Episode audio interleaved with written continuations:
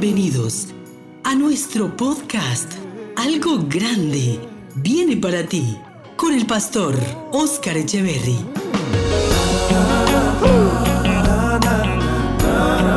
Tiempos de edificación, fortaleza y transformación espiritual.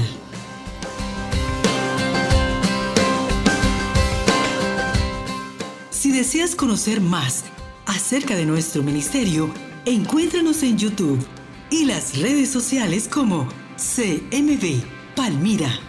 Quédate con nosotros. Cristo moriste en una cruz,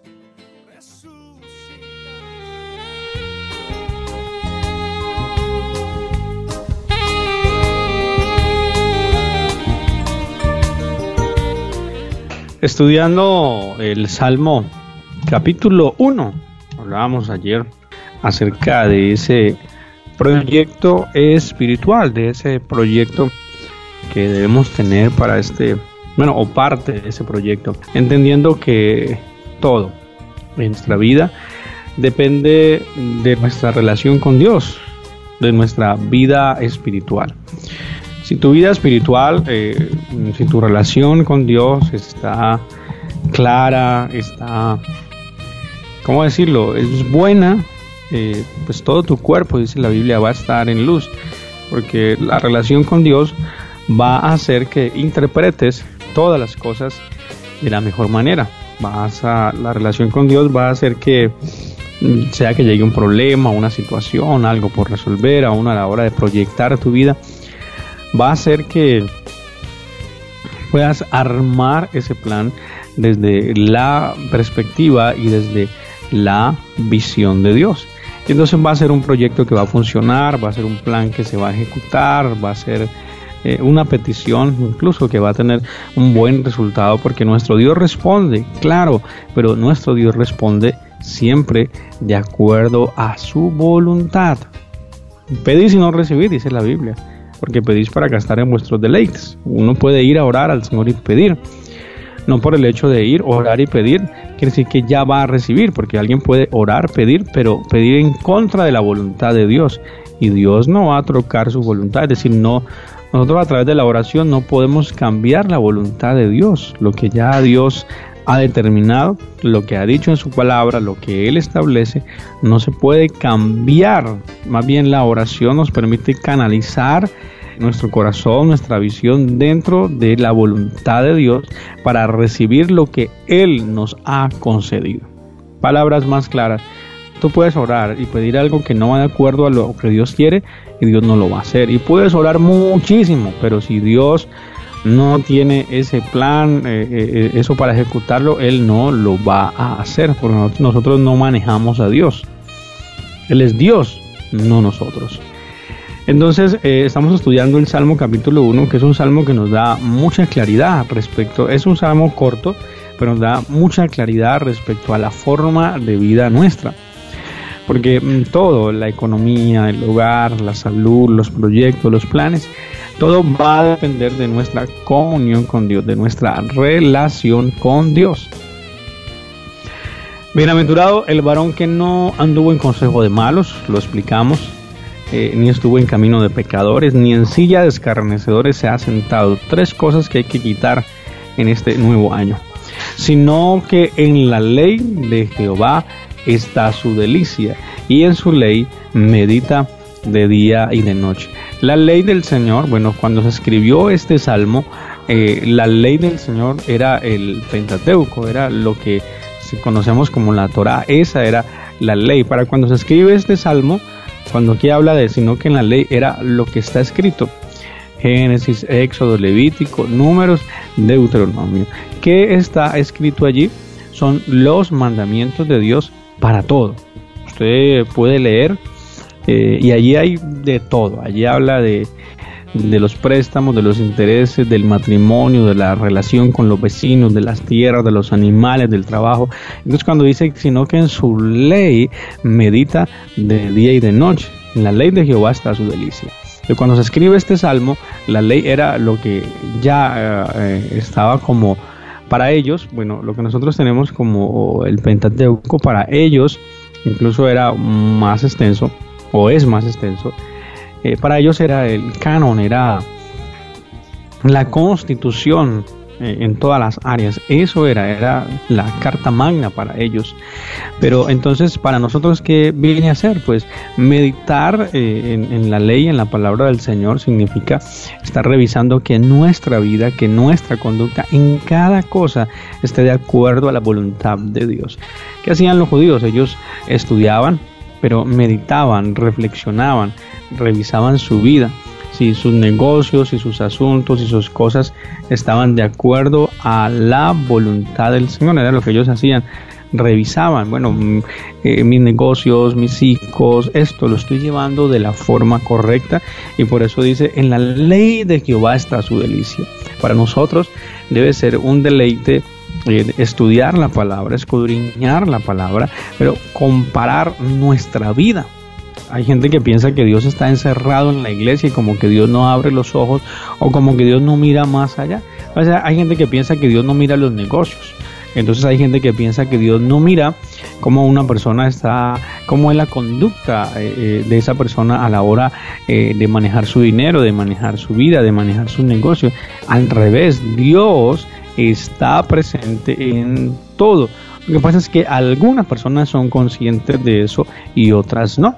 Entonces meditar en la ley del Señor es revisar, bueno, cada acto de mi vida. El día tiene 24 horas, 7 días a la semana un mes tiene 30, 31 días o 29, como será este febrero.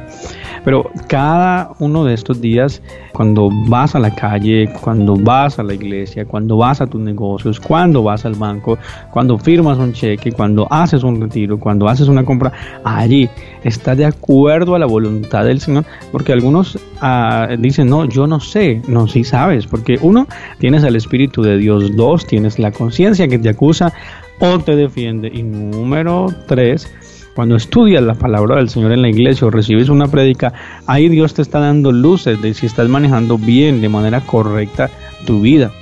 Eso es la ley del Señor. Meditar en la ley del Señor no es solamente buscar un versículo que me guste para luego reclamarle a Dios. Ay, tan lindo este versículo, Señor. Aquí tu palabra dice que me sanas. Bien, eso es una promesa. Pero meditar es estar revisando la vida, la conducta. ¿Cómo eres como padre? Como hijo, como eres, cómo eh, te comportas como trabajador o como jefe. Tienes una demanda delante de Dios como un buen trabajador o como un buen jefe. Y es muy claro, tú puedes leer la Biblia y la Biblia te enseña ya lo que tenemos hoy de Génesis, Apocalipsis. Ahí te enseña si eres un buen jefe o no.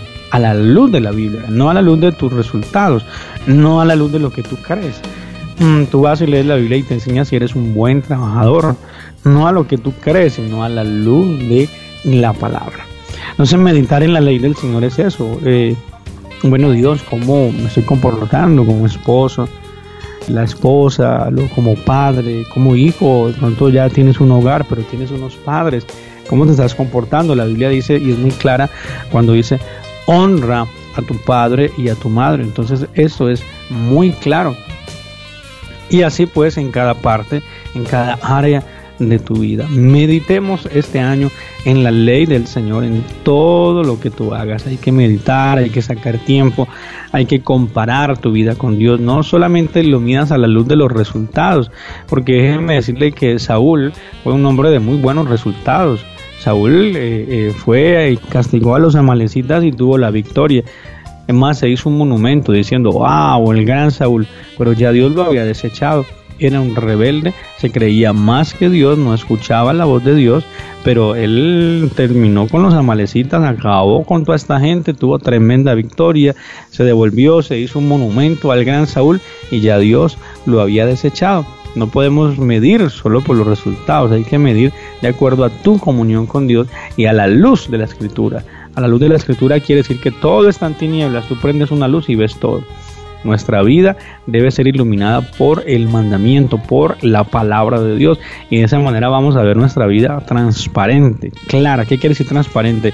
Vamos a ver errores, vamos a ver falencias, vamos a ver fortalezas. Eso, llama transparente.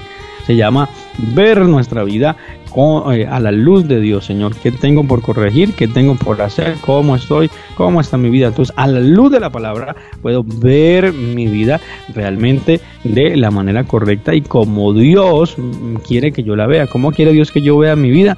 Pues eso, a la luz de su palabra, con errores, con falencias y todo, para que Dios organice, para que Dios pueda guiar mi vida, para organizar dentro de su propósito. Y aquí dice, será como árbol plantado junto a corrientes de aguas, que da su fruto en su tiempo, su hoja no cae y todo lo que hace prosperará. Este versículo 3 es poderoso, es increíble. Pero recordemos que viene como resultado. Se puede orar y reclamar esta promesa, pero si usted y yo no estamos viviendo conforme a la ley del Señor, no estamos viviendo a la luz de la escritura, va a ser un versículo bonito y ya pero la Biblia se escribió no para que sea versículos bonitos, sino para que sea una realidad en nosotros, tanto la demanda de santidad, tanto eh, la demanda de obediencia al mandamiento, como eh, esta parte, las cosas buenas. Dios quiere que tú seas como un árbol plantado junto a corrientes de aguas. Y esto es larguísimo, pero podemos decir que un árbol plantado junto a corrientes de aguas pues le va bien, va a estar tranquilo, va a pasar situaciones, sí, pero va a estar muy bien. Va a dar fruto en su tiempo, hay un tiempo de dar fruto, su hoja no cae, es decir, no va para atrás, va para adelante. Y todo lo que hace prosperará, todo lo que hace de acuerdo al propósito y la voluntad del Señor va a prosperar. Prosperar quiere decir avanzar, prosperar quiere decir crecer, prosperar quiere decir ser mejor no solamente recibir un montón de cosas, no. Prosperar quiere decir va a ser mejor.